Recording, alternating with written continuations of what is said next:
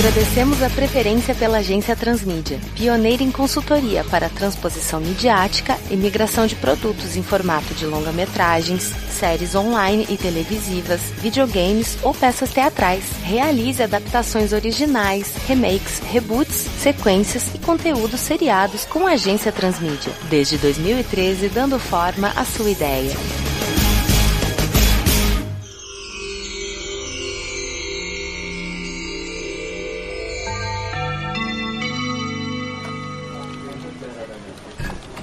Senhores. Olá, senhores. Bom dia. Bom dia. Bom dia. Não sei quem marcou essa reunião próximo da hora do almoço. Ah, então passei numa loja que trouxe esses macarrões de copinho sabor frutos do mar pra vocês também. Desde que não me mandem pro lugar do qual a gente vai falar hoje, tá ótimo. Em opção ao café da Dona Penha, eu acho que eu vou aceitar. Pelo menos dá pra aproveitar a mesma água quente, né? Verdade. Como isso aqui, mesmo sendo na hora do almoço, é uma reunião de trabalho, vamos fazer a ata aqui. Eu sou o Cláudio Assad, representante da Toei, e vim aqui para vocês me apresentarem mais roteiros sobre Cavaleiros do Zodíaco. Então, por favor, assinem a ata e se apresentem. Eu sou Vitor Hugo como o senhor conhece, eu sou do departamento de criação aqui da agência Transmídia, e é um prazer recebê-lo aqui novamente, e um prazer ainda maior da gente poder lidar com esse produto que está se tornando cada vez mais denso e firme dentro do que a gente está querendo propor para Cavaleiros do Zodíaco. É sempre um enorme prazer a gente falar sobre esse produto e adaptá-lo para o senhor. Eu sou Ivo Matheus, sou de Fontes e Pesquisas e hoje, senhor Cláudio, eu acredito que estamos trazendo a aventura mais esperada por mim e pelo Vitor, pois o Azuko é o primogênito dessa nossa empreitada. Nós gostamos muito do carisma e da simplicidade do Nikolai, mas o nosso verdadeiro apreço está em Azuko de Câncer, aquele com um background que fluiu muito bem em todo o seu processo de criação. Ok, então, enquanto dá os nossos três minutos né, até ficar pronta a refeição, podem começar.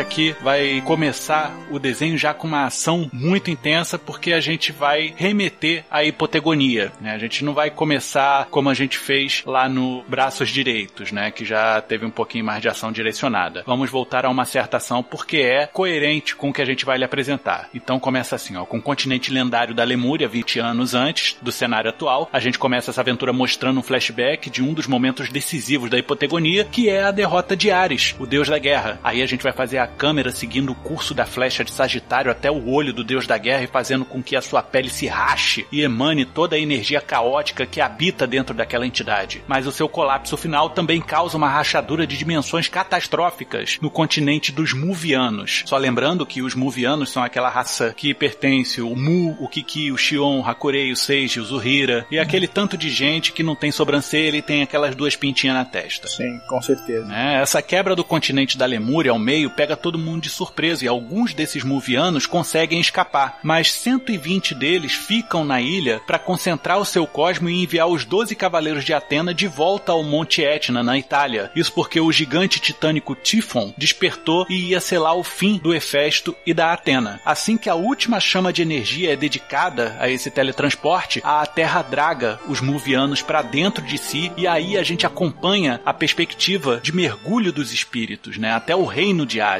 onde os Muvianos são recepcionados pela Pandora no Cócitos, a última prisão do reino dos mortos. Quem conhece os mapas do Hades apresentados em Saint Seiya sabe que fica bem longe, né, num lugar bem frio, na verdade. Perto do inferno gelado. É o inferno gelado, né, onde se encontra tanto o castelo de Hades quanto também os três templos dos juízes da morte, né? Como nenhum Muviano havia morrido antes e acessado o plano dos espíritos, eles foram lançados em frente a Gildeca, né, esse templo do Hades, não precisando passar pelos três juízes. Ou seja, o mais próximo dos campos elíseos que qualquer alma pode chegar, mas passando por todos os suplícios das prisões, tribunais, né? Tem aqueles fossos ali que o pessoal não quer cair, principalmente ali perto da sétima prisão. Eles não passam por ali. Então, na Gildeca, eles são recepcionados pela Pandora, que os condena a uma eternidade de escravidão para Hades, né? Já que além de terem driblado a morte por tanto tempo, já que eles são longevos, eles ainda deram início a uma era de mortes promovidas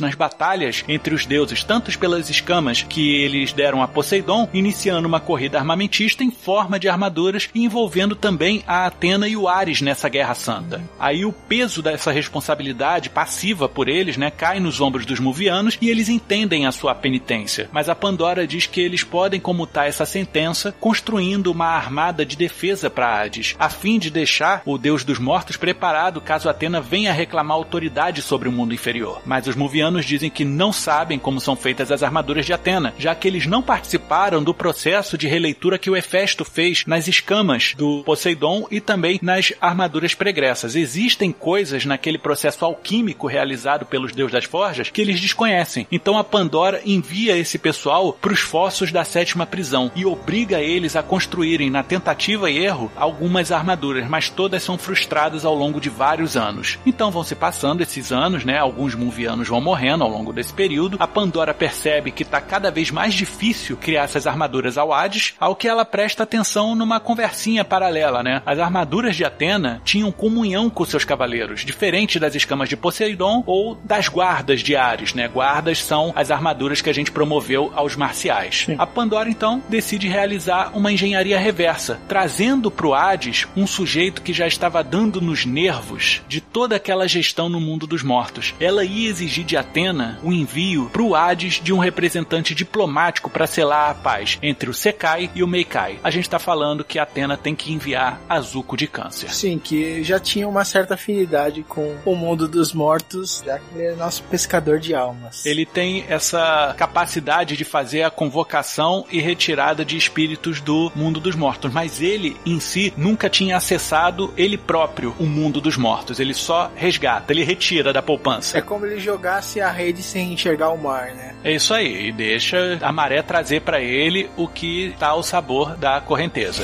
Ondas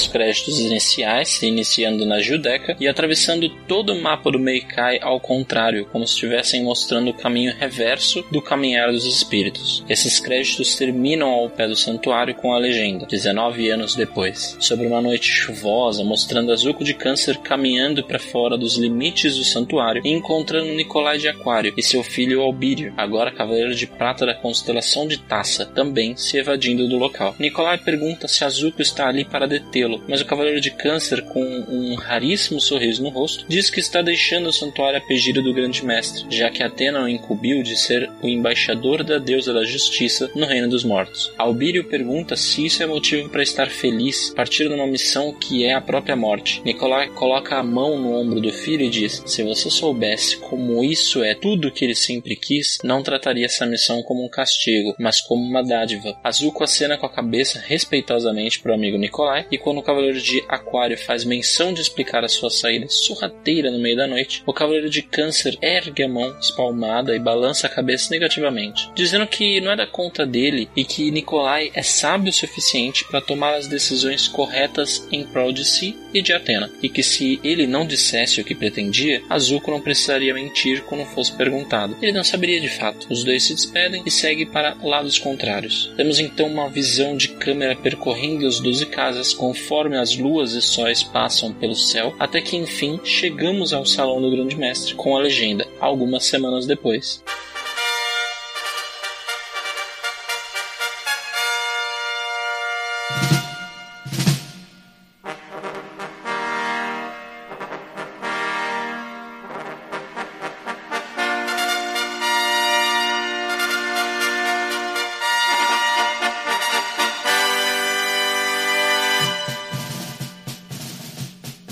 Somos entregues então ao momento onde o mestre Leiurus Escorpião está distribuindo as missões iniciadas em braços direitos. Apes de Touro e Mirina de Virgem se afastam após agarrarem suas tarefas, enquanto Aragorn, Enkai e Khan aguardam suas diretrizes. Leiurus então diz que tem duas missões, uma com um viés mais diplomático e outra com aspectos mais misteriosos. A missão diplomática se trata de uma negociação no Reino dos Mortos, pois o acordo entre Pandora e Atena em relação ao envio de Azuko como embaixador da deusa da justiça para o Hades dizia respeito apenas ao cavaleiro, não à armadura de câncer. E como se trata de uma conversa para estorno de objeto, sem necessidade de conflitos maiores no momento, um cavaleiro de ouro e um prata já bastariam. A segunda missão mistura dois aspectos misteriosos. O primeiro é o sumiço de Nicolai de Aquário e Albírio de Taça, que tiveram seus cosmos subitamente mascarados no leste da Sibéria, numa localidade conhecida como Blugrad. O segundo aspecto envolve justamente a presença de um cosmo de proporções divinas emanando do mesmo lugar. Temendo que fosse o retorno de Poseidon, Leiurus achou por bem compartimentar essa missão em duas frentes, usando dois cavaleiros de ouro e dois auxiliares. Aragorn de Ares pede permissão tanto ao mestre Leiurus quanto aos colegas Enkai e Khan para opinar nas logísticas de equipe, e como se trata não apenas do mais velho dos Cavaleiros de Ouro, como também o mais experiente e que todo mundo vê como o tio bacana, todos permitem que ele divida sua visão experiente sobre as missões. Ele diz mais ou menos assim: São palavras de um velho que já bebeu muito e que não quer de forma alguma desrespeitar o crivo de nosso grande mestre e amigo de lutas, Leiura do Escorpião. Reservo meu direito de opinar sobre o melhor arranjo de equipes de seguinte forma: Não há dúvidas de que o rei Enkai tem, dentre todos nós, uma grande amizade com o mestre de Aquário. Então seria de bom grado e lógica enviá-lo para encontrar o seu velho amigo e usar a carta da amizade para dissuadir Nicolai de qualquer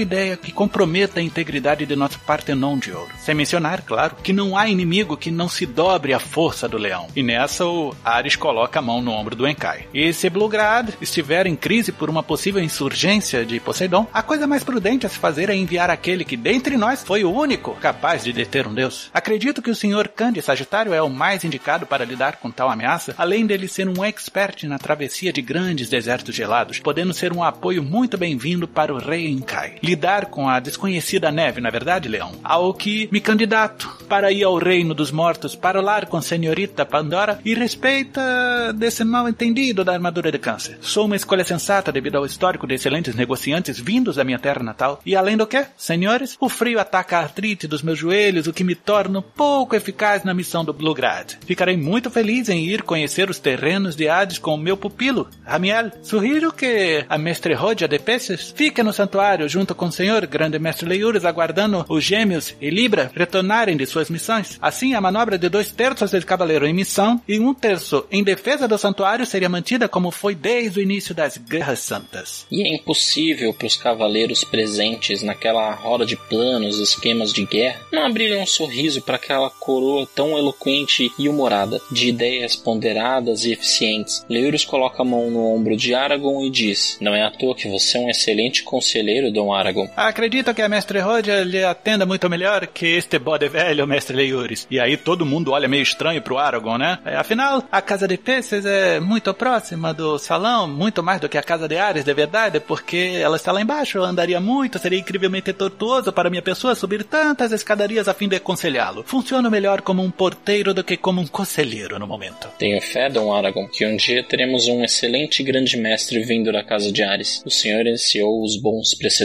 Muitas graças, mestre Deudos. Então, já que estamos todos de acordo, esta é a hora da despedida. Tenho de me apressar, pois tenho um portão para arrebentar, já que forçarei minha entrada em vida no mundo dos mortos. A roda de peixe se aproxima, trazendo uma placa de ouro embrulhada em um pano. Não será preciso, Dom Aragorn. Como dito, se trata de uma missão diplomática. Então, sigamos o protocolo. Essas são as placas poéticas de Orfeu, o único homem que foi ao Hades em vida e conseguiu voltar de lá. Com isso, você abrirá as portas do Meikai para sua entrada. Agradecendo a dádiva de Rodia, Aragorn leva Ramiel para fora do templo do Grande Mestre, enquanto Enkai faz o mesmo com Et de Leão Menor e Khan em relação ao seu filho Causa Sagita. Sem manifestar nenhum tipo de reação, a sua filha, a Cavaleiro de Prata Nunki de Serpente. Realmente, esse trecho ficou muito inspirado. Não só pelas falas que foram bem eloquentes, e o sotaque do espanhol do Mota realmente ficou muito engraçado.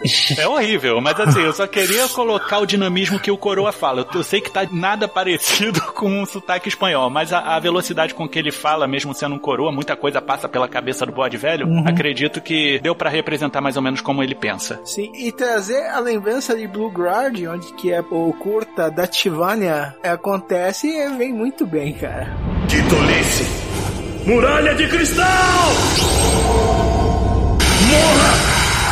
Aí, senhor Cláudio, quando a porta do salão do grande mestre se fecha, a gente tem um corte que leva para os portões de um aposento do castelo de Hades no Meikai, a Gildeca. Lá, a gente escuta o som de uma harpa tocada lindamente, tendo como acompanhamento vocal os gritos de dor de Azuko de câncer. Ele está trajando a armadura sagrada né, de câncer e se encontra muito debilitado, amarrado pelas cordas da harpa da Pandora, apertando e até danificando a armadura com uma constrição asfixiante. A Pandora pergunta para o Azuko o quanto ele vai resistir em dar a ela a informação que ela tanto deseja. Como a comunhão de um cavaleiro faz a armadura sagrada ser mais forte que as escamas de Poseidon ou as guardas de Ares? O Azuko responde que não sabe a resposta. E mesmo se soubesse, não daria o que Pandora quer, porque isso o faria um traidor de Atena, e que a traição é um fardo que ele nunca mereceu carregar. A Pandora toca sua última sinfonia e o Azuko cai desacordado tamanha força promovida por aquele concerto doloroso. A Pandora sai dos aposentos do Azuko, tranca a porta e pensa no que que o Cavaleiro de Câncer disse. Ah, ele disse que não vai me dar o que eu quero. Já sei onde está o meu erro. Eu devo dar ao Cavaleiro de Câncer algo que ele queira. É disso que se trata uma negociação, uma permuta. E eu sei exatamente o que o Azuko deseja. Aí a Pandora toma uma chave etérea na mão, né? E desce uma longa escadaria em caracol na Judeca, sendo seguida de um brilho intenso que logo se cessa. E esse brilho emenda com o brilho da luz do sol ardendo a entrada da caverna que leva ao Meikai, onde tem um arco ornamentado com os dizeres: Aqueles que aqui entrarem devem perder todas as suas esperanças. O Aragão de Ares e o Jamiel de Altar descem pelo terreno pedregoso né, e íngreme como se fossem verdadeiros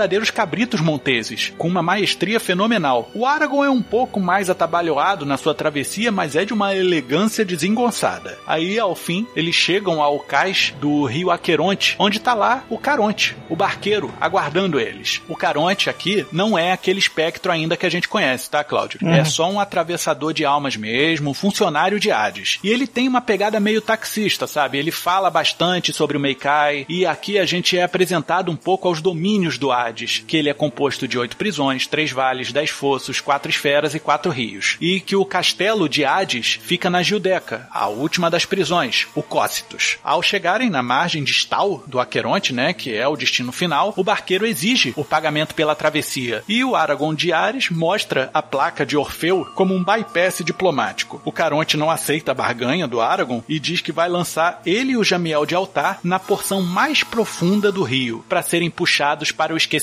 O Jamiel de Altar se sente ultrajado pelo seu mestre, né? Compra o barulho dele e eleva o seu cosmo para exigir o respeito a Aragorn. Eu sou o Cavaleiro de Prata de Altar. Meu nome é Halmiel. Você desonrou meu mestre. Prepare-se para morrer. Ramiel? Sim, Dom Aragorn. Pela lógica, ele já está morto. Você não precisa lutar.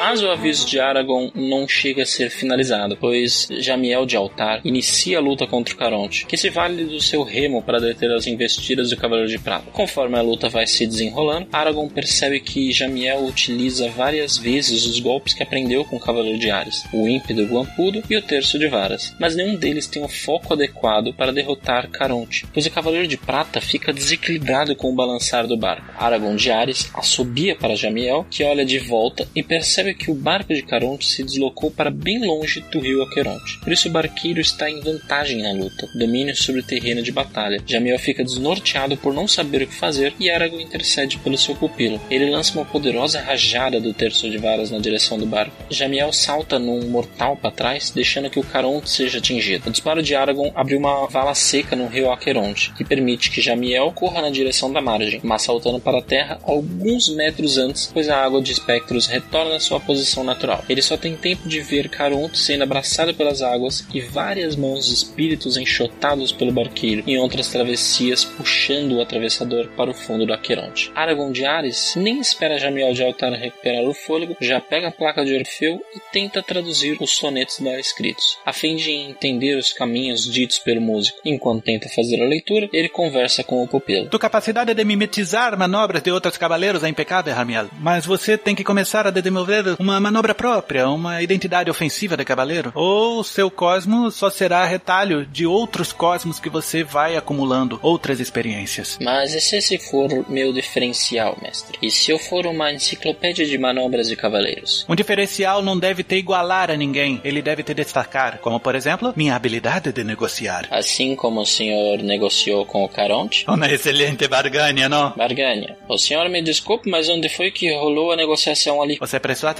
no itinerário que ele nos narrou para chegarmos até a Gildeca de Hades? Sim, teremos um longo caminho pela frente. Na verdade, minhas pernas são cansadas demais para andar por tanto tempo, Ramiel, por uma distância tão longa. Ao lutar contra Caronte, eu tenho certeza que chamamos a atenção da chefia dele. E logo alguém virá para conferir quem são os invasores que deram cabo ao barqueiro. Então o senhor permitiu que eu lutasse com Caronte para chamar a atenção da segurança do Meikai? Não tenho tempo a perder, Ramiel. Já sou berro. E você tem o ímpeto dos jovens. Permiti que você enfrentasse o Caronte para otimizar a nossa jornada, para cortar intermediários. Mas como você perdeu o domínio da situação, eu tive que finalizar o que você estava protelando, porque eu sou... Tá, tá, tá. Eu já entendi, mestre. O senhor é velho, não tem tempo a perder. Perderemos muito menos tempo agora. Mira! De repente aparece uma legião de espectros dando voz de rendição aos dois cavaleiros. Ao que Aragorn levanta a placa de Orfeu e diz: Vamos encurtar a história, pessoal. Estou aqui em nome de Atena para parolar com Senhor Hades. Os espectros abaixam as armas e conduzem os visitantes para o atalho hiperdimensional que os levará a Gildeca. Aragorn apenas pisca o olho para Jamiel como se dissesse: Eu conosco as coisas, ninho.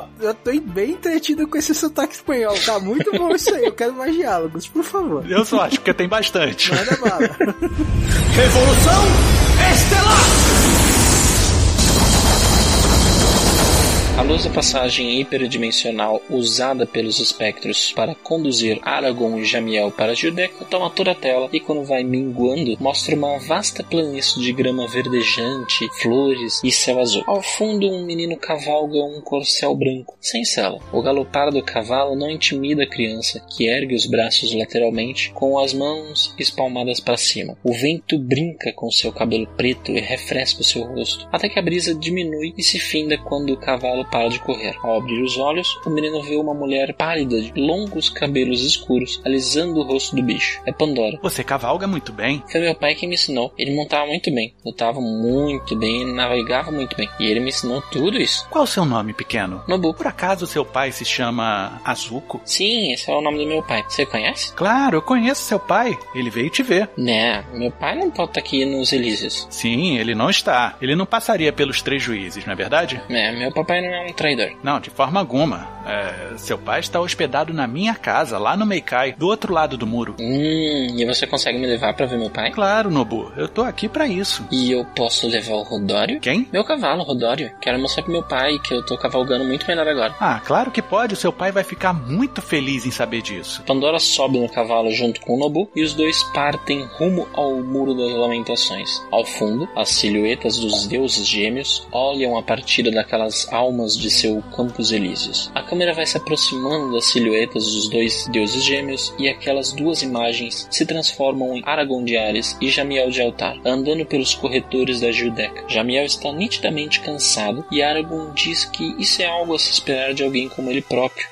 não de um jovem. Eles são conduzidos até um aposento repleto de antiguidades e Aragorn pergunta se é ali que Hades os encontrará para negociar. O espectro diz que ninguém, além de Lady Pandora, pode dividir o mesmo ambiente com Lord Hades. Eles vão falar com aquela que é correspondente ao grande mestre do santuário. Ou qualquer um já chega na Grécia exigindo ir aos aposentos da deusa Atena. Jamiel fica nervoso mais uma vez e Aragorn apenas diz: O que o espectro diz tem lógica, Ramiel. Aguardaremos senhorita Pandora aqui. A porta se fecha e os dois cavaleiros de Atena caminham pela sala, que tem uma vista panorâmica de todo Meikai, até além do que os olhos podem enxergar. Mira só quanto tempo e pernas nos poupei, Ramiel. Já entendi, senhor. O senhor foi astuto, tenho de ouvir mais suas lições e ser menos impossível. O senhor por acaso não está se sentindo cansado? Ah, eu achava que era coisa da minha velhice, mas pensando melhor, a armadura parece que está pesando um pouquinho mais, não? Seu brilho está até um pouco mais opaco, notas? Achei que era por conta da escuridão desse palácio, que mais parece um mausoléu. Mas, mesmo sob a luz que vem lá de fora, nossas armaduras parecem menos vivas. Fique atento, Ramiel! Aragorn gira sua capa vermelha de maneira teatral, esbarrando num velho vaso sobre uma coluna de mármore. Pode ser algum ardil do Senhor dos Muertos. Fique atento também, mestre. Aí o Jamiel segura o vaso antes que ele caia no chão. Quase que o senhor quebra este seu contemporâneo. Nesse momento, a atenção dos dois é chamada à porta do aposento que se abre lentamente. Aí a câmera sai do rosto dos cavaleiros e foca na entrada de Pandora. Só que não é no aposento onde eles estão, mas sim onde está o Azuco de Câncer. Nesse corte de cena, a gente vê a Pandora andando até o cavaleiro e o levantando do chão, onde ele está desmaiado, né? Ela joga água no rosto dele e ele desperta. Já estamos na hora da sessão de tortura novamente? Não, Azuko. Não haverá mais torturas. Não vou mais lhe infligir dor. Na verdade, eu lhe trouxe alívio para as feridas que ardem em sua alma. Do que ousas falar, mulher? Pandora ergue um dos braços e Nobu adentra o aposento. O Azuko não acredita no que os seus olhos estão vendo, mas logo ele tira o capacete da sua armadura e se coloca de joelhos diante do menino. O Nobu corre na direção e o abraça, e em seguida ele estica a pele do rosto do pai e diz que ele envelheceu muito desde a última vez que eles se viram. O Azuko responde que cada ruga corresponde a um ano que ele dedicou a procurar um modo de ver o filho novamente. O menino diz que tem tanto a contar pro pai, que quer que ele conheça o Rodório, o cavalo branco dele, mostrar pro pai que agora é tão bom cavaleiro quanto o Azuko, e o pai responde: Você sempre me fez um cavaleiro melhor. Pandora interrompe o momento tocante de pai e filho e diz que o Azuko conseguiu o que sempre quis e que seria honrado da parte dele retribuir a gentileza da assessora de Hades. Deveria dar a ela o segredo que faz as armaduras de Atena serem tão poderosas. Quando Azuko se levanta e está prestes a retribuir o favor de Pandora, um espectro adentra o aposento e diz para ela que uma comitiva de Atena composta por um cavaleiro de ouro e outro de prata estavam ali para sanar problemas diplomáticos envolvendo a armadura de câncer. Ela abre um sorriso e diz para Azuko aproveitar seu tempo com o filho, pois ela acabou de ter o seu desejo duplicado. Aí a Pandora fecha a porta do aposento de Azuko e automaticamente a porta se abre novamente, mostrando a sequência da cena anterior, com a Pandora flagrando o momento em que o Jamiel impediu que o vaso do antiquário se despedaçasse no chão. E aí o Aragorn diz: Ah, perdoe, meu pupilo, ele é um pouco desastrado, não? E aí eles conversam sobre essa comitiva de Atena, que o acordo com o Hades estava prevendo só o envio do Azuko, né, pro Mikai, a fim de abrandar esses conflitos entre os territórios, mas a armadura de câncer tinha que ser estornada para Atena, porque ela não fazia parte do acordo. Aí a Pandora dá uma gargalhada e diz que tudo o que atravessa as fronteiras entre o Sekai e o Meikai vira propriedade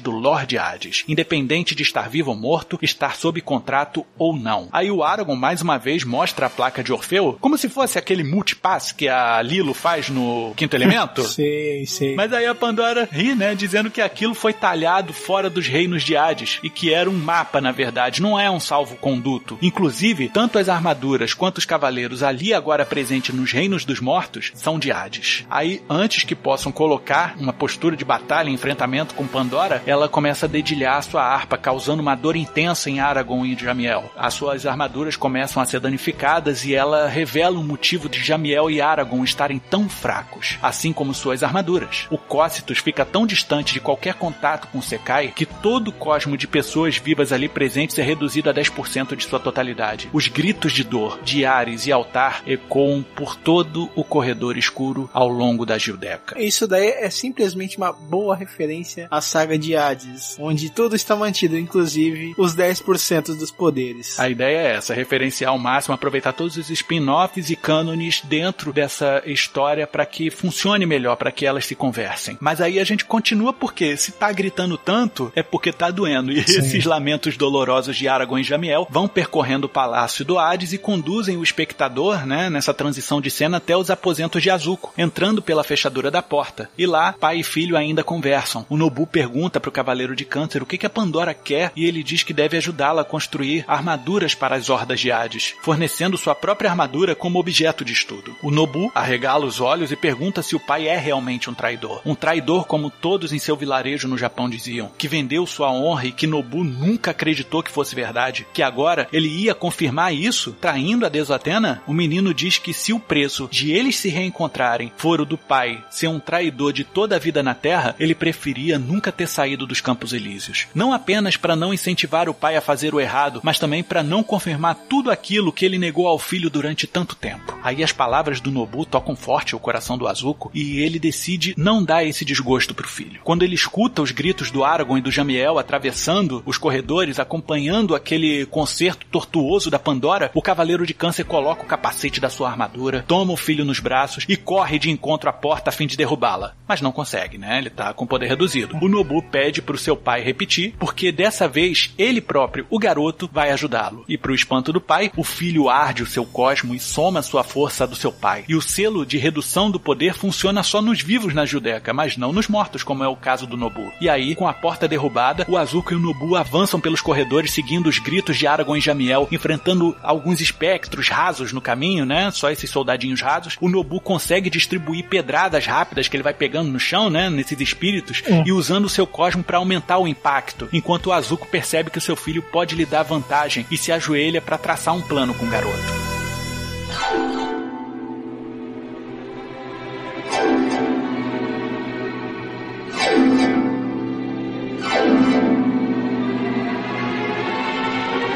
Enquanto isso, o Aragorn e o Jamiel estão sendo asfixiados com tamanha força das cordas da harpa, mas não se rendem aos caprichos de Pandora, negando a ajuda a ela por todo o concerto tortuoso, por mais que esteja destruindo eles. E é quando ela começa a tocar mais freneticamente. De repente, a porta é arrebentada e o Azuko adentra por ela, indo na direção da Pandora. Ela realiza o seu concerto pro Cavaleiro de Câncer também, mas ao dividir sua atenção para ele, a Pandora acaba afrouxando as cordas do Aragorn e do Jamiel, que se livram da armadilha, né, que estava apertando eles, e ardem o seu cosmo o máximo que podem para atacá-la. Ela chega a rir daquele esforço inútil, mas ela se alarma quando vê o Nobu na porta, cheio de pedras na mão e ardendo seu cosmo muito mais forte que os cavaleiros lá presentes. E ela tá em desvantagem, sendo apedrejada pelo menino que fica furioso por ter sido enganado pela Pandora. A serva de Hades acaba se enrolando nas cordas da harpa, se desequilibra e cai pela janela panorâmica da Judeca. O Azuko agradece a preocupação do Aragorn e do Jamiel, mas os dois deviam sair o quanto antes do Hades.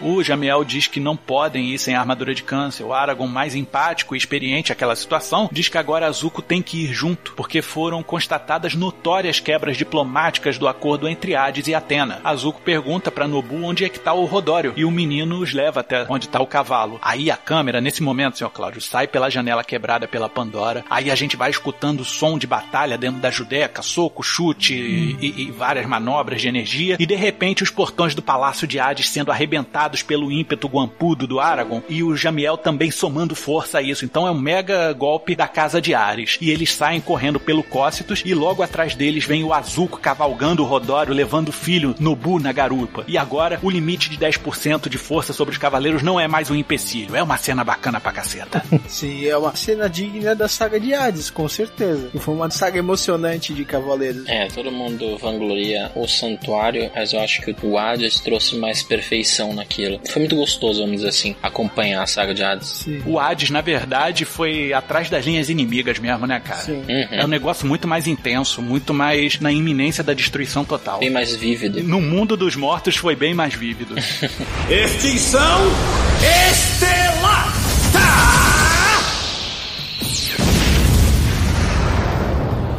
Eu gostei muito da Pandora agora encarnar também as técnicas do Mime de Bereniashi e Orfeu de Lira, que é um cavaleiro de prata que está preso no Hades, pelo que eu sei nessa época. Nessa época nossa ainda não. É, ele vai vir depois. Vai vir certeza. depois, mas assim, a Pandora também se utiliza de manobras de Cosmo e Harpa pra fazer uma tortura no Ikki até. E sabe de onde ela pode ter aprendido isso? Com Minos e Griffon. Sim, também usa essas técnicas. Só que ele usa o cabelo dele, mas também são fios que torturam. Só que a técnica do Minos é mais de marionetes. Isso, exato.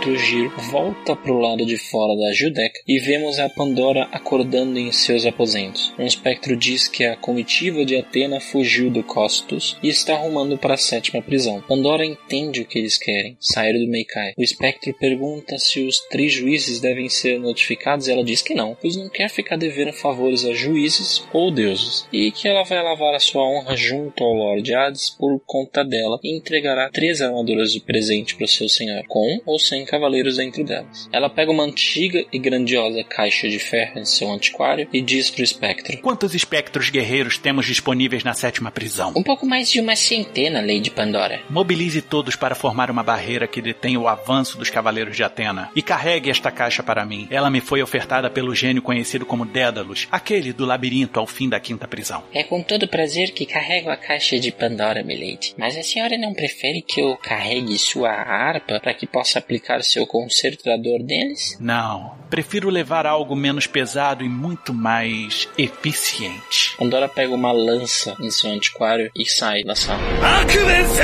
Os três cavaleiros, Nobu e Rodório, chegam à sétima prisão, tomando cuidado para não escorregar para nenhum dos dez poços de danação ali presentes. Enquanto caminham, Azuko diz quais são os planos de Pandora: construir uma armada de hordas espectrais munidas de armaduras que tenham composição similar às que Hefesto reinventou, mas que não é só uma questão de oricalco e gamânio, é o pó de estrelas, ou no caso, o cosmo dos usuários nas antigas armaduras que permeou o metal que os protegia. Logo, as armaduras são vivas e isso multiplica a conexão entre cavaleiro e armadura. Porém, como é impossível gerar vida no Meikai, Pandora não conseguia inferir vida nas armaduras feitas pelos Movianos. Jamiel diz que mesmo que Pandora conseguisse pegar as armaduras dos cavaleiros, ela teria grandes desvantagens, pois as armaduras de Ares e Câncer estavam em frangalhos e a dele de altar estava morta após a tortura pela harpa maldita. No momento, aquilo era apenas um peso. É quando Jamiel sente um cosmo conhecido e se coloca em prontidão, alertando seus companheiros. Porém, esse cosmo vai se tornando brando e calmo, a que uma voz conhecida do Cavaleiro de Altar é escutada. Talvez eu possa ajudá-los. Quando olham além das névoas de enxofre, identificam o espírito do Cavaleiro de Prata, Pitá de Boeiro. Ele conta que morreu na missão de Apis e Mirina para a apreensão da armadura de Capricórnio de Noada e que a missão foi um grande engodo, que existe algum tipo de ardil permeando o santuário e é de suma importância que os cavaleiros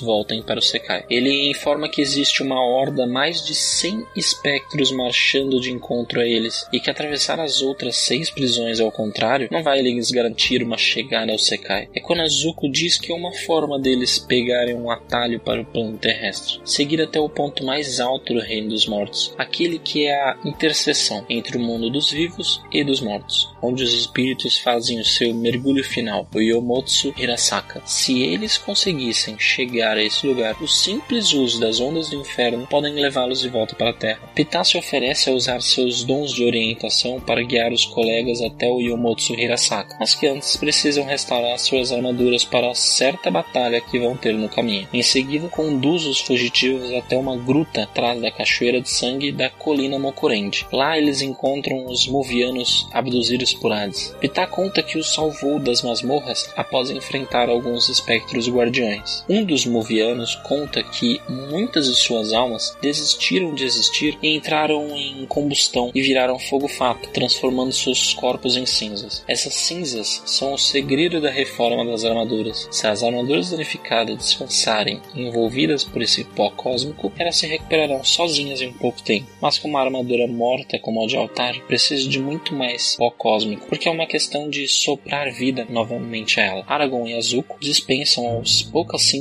do Moviano das quais ele dispõe, dizendo que suas armaduras podem estar em frangalhos, mas ainda estão vivas. A armadura de altar é quem precisa de vida nova. Jamiel fica emocionado com a atitude dos dois companheiros e Aragorn diz: Preste atenção. Aragorn oferece o seu sangue, assim como Azuko, que despeja o líquido sobre as cinzas movianas usadas pelo artífice para revitalizar a armadura de altar. Enquanto o processo acontece, os dois conversam. Qual seu nome, Moviano? Lemurei, eu fui um dos que ajudou o seu mestre a se teletransportar da extinta Lemúria até o Monte Etna. E você, quem é? Ramiel, cavaleiro de altar. Como escreve? Como se diz? Ramiel. J-A-M-I-L. Da onde eu venho se pronuncia Jamiel. E de onde eu venho se diz Ramiel. Para mim, vale como se escreve. Para mim, vale como eu quero. Pitá de Boeiro se aproxima e diz que Jamiel encontrou um camarada tão questionador quanto ele próprio. A armadura, após um curto espaço de tempo, está completamente restaurada. Realmente uma boa referência e um bom alívio, né? O Jamiel, o Ramiel, ter um igual para quem discutir, quem discordar, com certeza. Sim. Isso torna a aventura um pouco mais divertida. O aparecimento do Pitá de Boeiro é interessante que mostra a comunhão entre as aventuras acontecendo ao mesmo tempo, né? Porque o Pitá é realmente ele é um cara que morreu mesmo naquela aventura. Porque a gente não sabe que destino teve o Elidor de Perseu, né? E nenhum dos outros envolvidos naquela batalha realmente morreu. A gente sabe que o Pitá tá morto. Exato.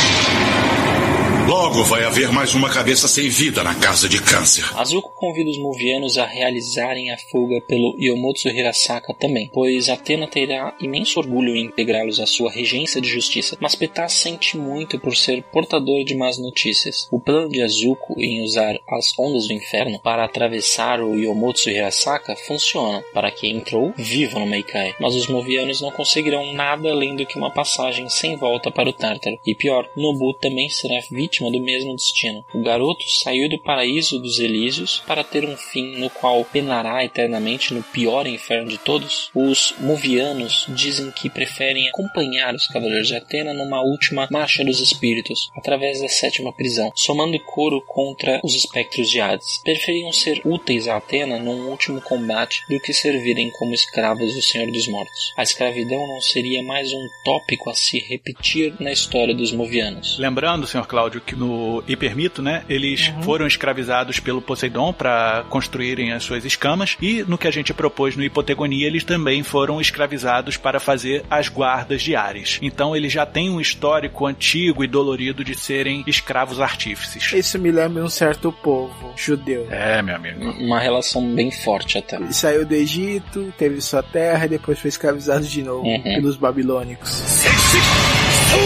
Pitá diz que o caminho mais curto para se chegar ao Yomotsu é justamente escalar a colina Mokurendi e atravessar o vale que leva até o monte do Hirasaka. Aragorn diz que seus joelhos ainda estão bem para que o bode faça sua última escalada. Jamiel se sente revigorado após sua armadura de altar brilhar novamente. Pitá faz um bastão com o caule de uma pequena árvore à margem da queda da cachoeira de sangue, mas Azuko não está preparado para a última escalada. Ele não quer condenar o filho a um destino tão penoso assim. Então ele ordena que o filho volte para Judeca e siga de volta para o Elísios, pois aquele lugar lhe foi garantido por direito, que Azuko e seus amigos iriam atrair toda a atenção dos espectros no Costos para a sétima prisão, deixando o caminho livre para que Nobu faça a travessia hiperdimensional. A despedida de pai e filha é dolorosa, mas inevitável. Nobu sobe no cavalo rodório e parte. Aragorn, ainda que velho, mostra uma desenvoltura ímpar ao subir o paredão da colina Mukurandi, tal qual um cabrito montês. O campeador espanhol chega ao topo com rapidez e é surpreendido com um disparo luminoso. Em seguida, seu corpo é lançado do alto da colina numa queda vertiginosa. Jamiel consegue raciocinar rápido e segura seu mestre pela capa. Ao completarem a subida, os cavaleiros imuvianos se deparam com Pandora e uma legião de espectros. Ao fundo, vislumbram a colina do Yomotsu Hirasaka. Eles estão muito perto. Pandora exige que os movianos se rendam e que os cavaleiros ponham as suas armaduras em sua caixa, pois ela ainda pode garantir um pós-vida digno no Elísios. Logicamente, os cavaleiros negam. E aqui, senhor Cláudio, se inicia uma grande batalha de abertura de caminho, como os dos 300 de Esparta contra o exército dos Xerxes. Várias manobras lançadas, violência e alguns movianos vão ficando pelo caminho, mas felizes por terem servido ao seu propósito por Atena. O Lemurei, inclusive, consegue desarmar um dos espectros e toma sua espada, chamando o espectro que carrega a caixa de Pandora para lutar. O Pitá fica para lutar contra a própria Pandora, dizendo que sua função como guia foi concluída.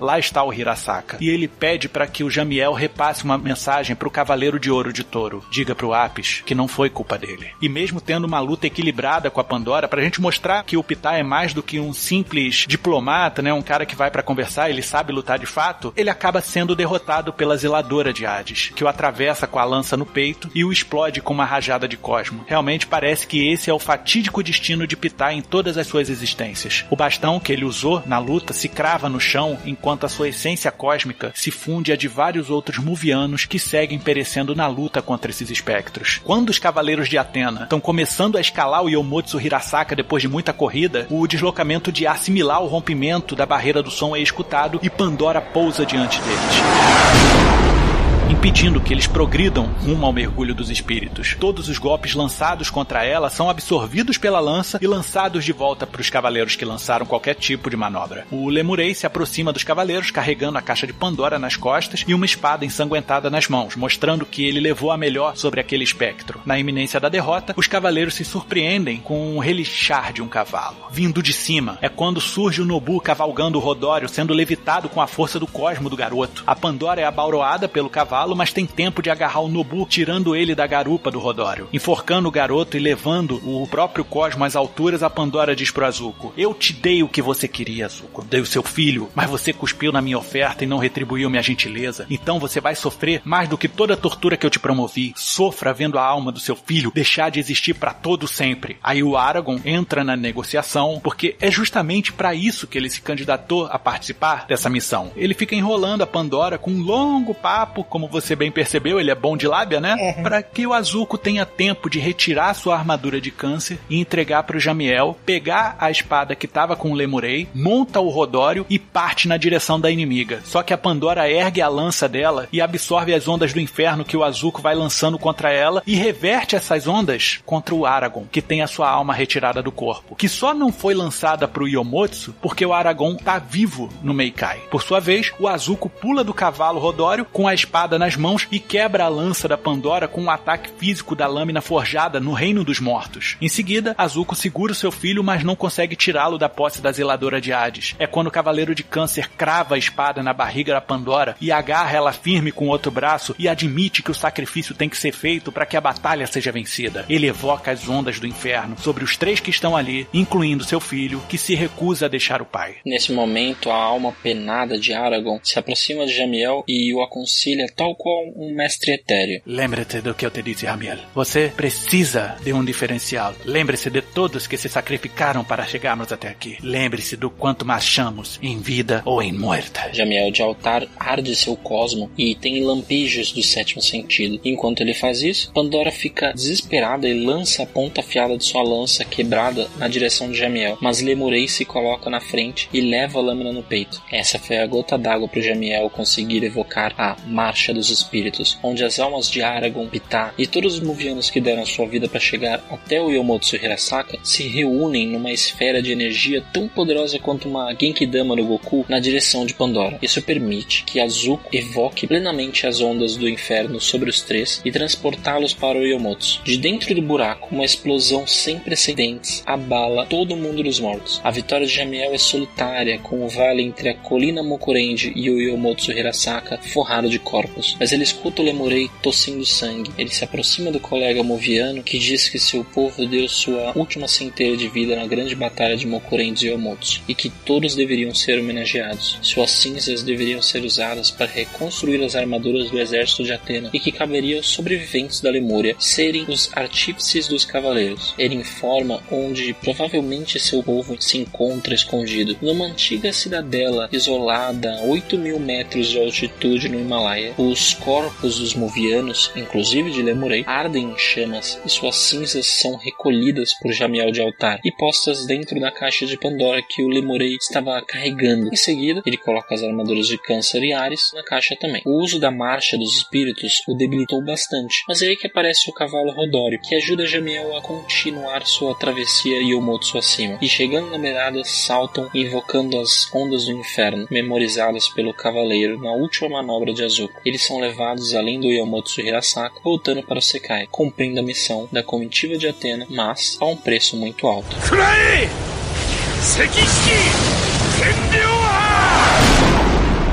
Esse começou um pouco mais divertido e terminou mais triste, porque eu não queria que o Aragorn tivesse partido, cara. As histórias estão amadurecendo, porque enquanto era de Aquário foi tudo divertido, a gente já teve braços direitos com algumas perdas de braços, a perda do Pitá, aquele embate com uma outra força, não só a Morrigan, mas também como o Seth. E agora a gente teve a relação com o Inferno, não diretamente com o Hades, foi com a Pandora, mas esse embate foi muito mais forte, porque levou dois Cavaleiros de Ouro. E mostrando que a relação entre Altar, Câncer e Ares já é muito antiga. Sim, mas essa aventura realmente ela começou divertida com nosso prolixo Aragorn e terminou uma cena bem dramática e bem emocionante. E ficou bem diferente dos outros e realmente muito especial. Eu adorei ter ouvido, né, esta narrativa e tô louco para vê-la assim que nossos estúdios produzirem. É, um passinho de cada vez, né? Vamos ver o quanto o pessoal vai mergulhar. Mas, senhor Cláudio, senhor sabe, né? Daqui você não sai sem cena pós-crédito, né? Certeza. Então, nessa primeira cena pós-créditos, Jamiel chega ao santuário montado no rodório e deixa o cavalo junto à fonte de um vilarejo muito próximo do santuário e segue para subir as doze casas rumo ao salão do grande mestre. Ele para na casa de Ares, né, do seu finado e querido mestre Aragorn, e abre a caixa de Pandora, tirando dali a armadura de Ares. E ele se espanta, né, porque ela tá totalmente restaurada e ele tem certeza de que a conversa do Lemurei sobre a restauração de armaduras com pó muviano é factual. Ele segue então pela casa de Touro para deixar a armadura de Azuko na casa de Câncer, que é onde ela merece repousar. Mas antes, ele é surpreendido por algo na casa de Gêmeos. Ele encontra uma mulher estirada no chão, morta. Ao se aproximar e virar o corpo, ele percebe que a sua face foi totalmente destruída, mas ele reconhece aquela armadura. É a armadura de prata de serpente. Aquela era Nunki, a irmã de Caos de Sagita, a filha de Khan de Sagitário, tenente de Leiúrios de Escorpião, o grande mestre. Antes que ele possa pensar em qualquer explicação razoável para aquilo, ele sente um cosmo de pura revolta ardendo na entrada da casa de Gêmeos, e ao se virar, ele vê que se trata de Khan de Sagitário, urrando de ódio e apontando a sua flecha para a cabeça do Jamiel. E o Cavaleiro de Prata apenas diz: Já estava assim quando eu cheguei. Fim da cena.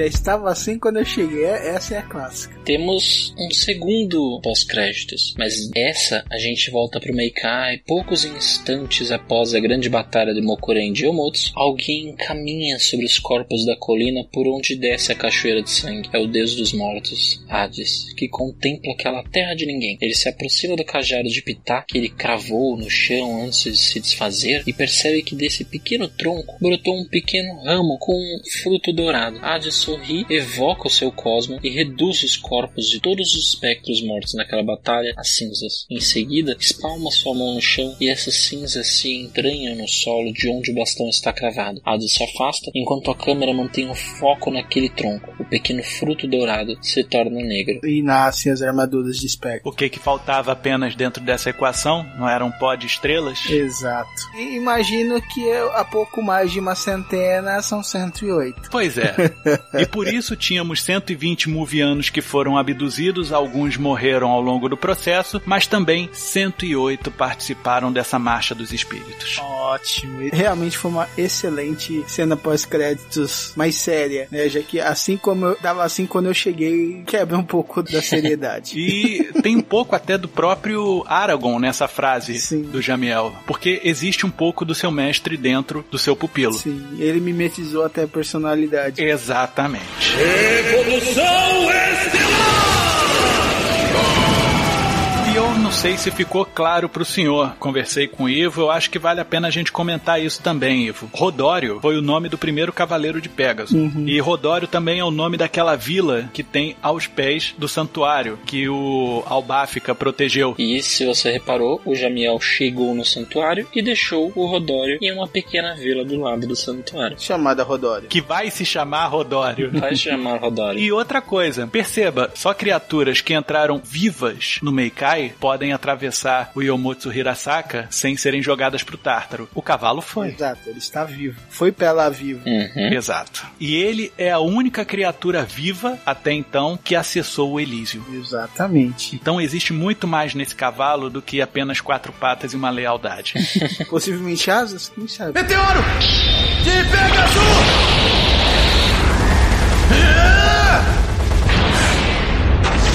Bom, e existe uma coisa que é uma pedra fundamental de todos esses nossos contratos referentes ao Saint Seiya, dessa releitura, que é o nome que a gente vai dar para essa obra. E a gente pensou e repensou e no fim das contas, essa grande comitiva de Atena se tornou uma grande marcha dos espíritos. E eu acredito, junto com o Ivo, que esse OVA tinha que se chamar Os Cavaleiros do Zodíaco, a Marcha dos Espíritos. Mais uma vez trazendo aquele momento, olha, ele falou o nome no episódio. E dito só no final, lembrando muito muito bem. Sim, sim, sim. Que foi o que aconteceu com o braço direito também. E faz um, uma relevante referência ao próprio Hakurei, que foi, de longe, o mais querido dos nossos cavaleiros de altar, que ele evocou a marcha dos espíritos dos cavaleiros da Guerra Santa de 200 anos antes para desferir o poderoso golpe que o Jamiel conseguiu cunhar. Ele criou, finalmente fez o seu diferencial. Exatamente.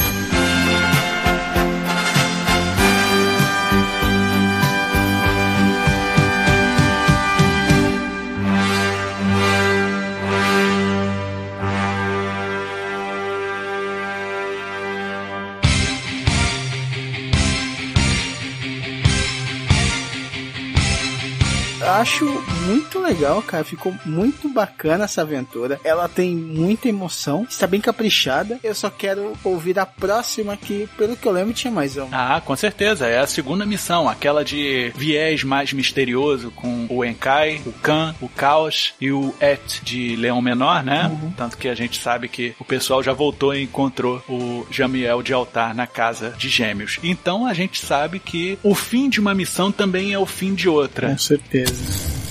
Ficamos por aqui então mais uma vez com essa aventura cheia de referências, aprendizados, crescimento pessoal e terminamos ela com um ótimo clímax. Clímax esse que vai demorar um pouco. Pois temos ainda que tratar do que aconteceu na Sibéria e a espera, eu garanto, Sr. Cláudio, vai valer a pena. A cada aventura que a gente desenvolve, a gente está mais próximo do grande ato final, de fato. E mais, né? Como a gente terminou esse com um ponto alto, a gente tem que contar o que aconteceu com a galera do Cande Sagitário. Isso eleva ao público uma grande curiosidade. No anterior, a gente terminou ciente de que os nossos Cavaleiros de Ouro de Capricórnio, Touro e Virgem sabem que há um tipo de manobra ou ardil dentro do santuário, e nesse a gente sabe que duas ciladas foram propostas para as nossas comitivas de Atena. Eu acho que eu estou realmente ansioso. Se a espera desse já valeu a pena, agora vocês confirmando que a do próximo vai valer mais a pena, eu estou muito animado. Então, eu acho acho que é bom a gente comer logo antes que esfrie nossos macarrões, já que já estamos muito adentro da hora do almoço. Olha, eu vou te falar que ficamos tanto tempo falando aqui que eu acho que até já esfriou novamente isso. Deixa pra Dona Penha, que dessa vez eu pago, tá na conta. Eu acho que uma barca de sushi em homenagem ao pescador de almas, que é o Azuko, combina. Alguém topa? Ah, vamos nessa, mas desde que não tenha caronte no meio aí. Vamos sair de fininho. Aí, já tô indo aqui, ó. Olha lá, Dona Penha, Hirasami.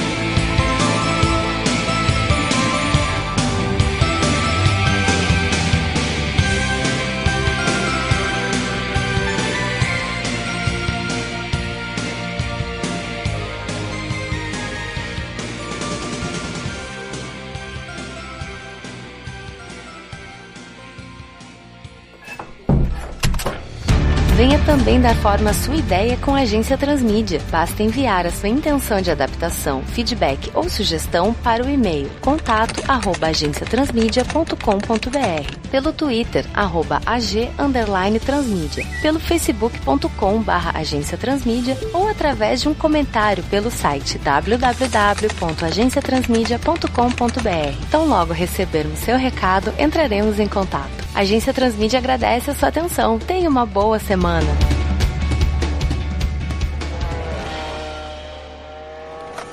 O Nobu é o espírito do Cavaleiro de Pégaso, tá? Uhum. São as asas de Rodório. Sim. Por isso que Pégaso tem uma ligação tão íntima com Hades. Não Hades apenas o deus, mas Hades o inferno em geral. Sim. E quem foi que falou pro Azuko que ele nunca deveria trair Atena? Nobu. E esse nome foi vindo, né, Ivo? O Victor tinha proposto um outro nome agora. Né? Ah, bem merda, esquece, eu não quero nem falar. Eu virei e falei assim, puta, esse nome não soa japonês, não ficou legal de ouvir. Então propõe outro nome. Aí eu fui procurar numa lista de significados dos nomes japoneses e achei um. Falei, olha, Nobu significa um homem de fé, alguém que persiste. Pô, que é mais do que o Pegasus ter fé em Atena? Uhum. Ele que tem bastante fé em Atena. E mais alguém que persiste, o cara cai 10 mil vezes e levanta 11 mil. Então, Nobu fica um nome bem legal ao espírito do Pegasus no inferno, que é o garoto. E aí eu parei e falei assim: Nobu, esse nome não é estranho. Nobu Yamada é o nome do cantor de Pegasus Fantasy, Never, que passa na saga de Hades, e algumas outras músicas da franquia. Sim, eu, eu não tinha lembrado disso, mas agora que você falou é mesmo.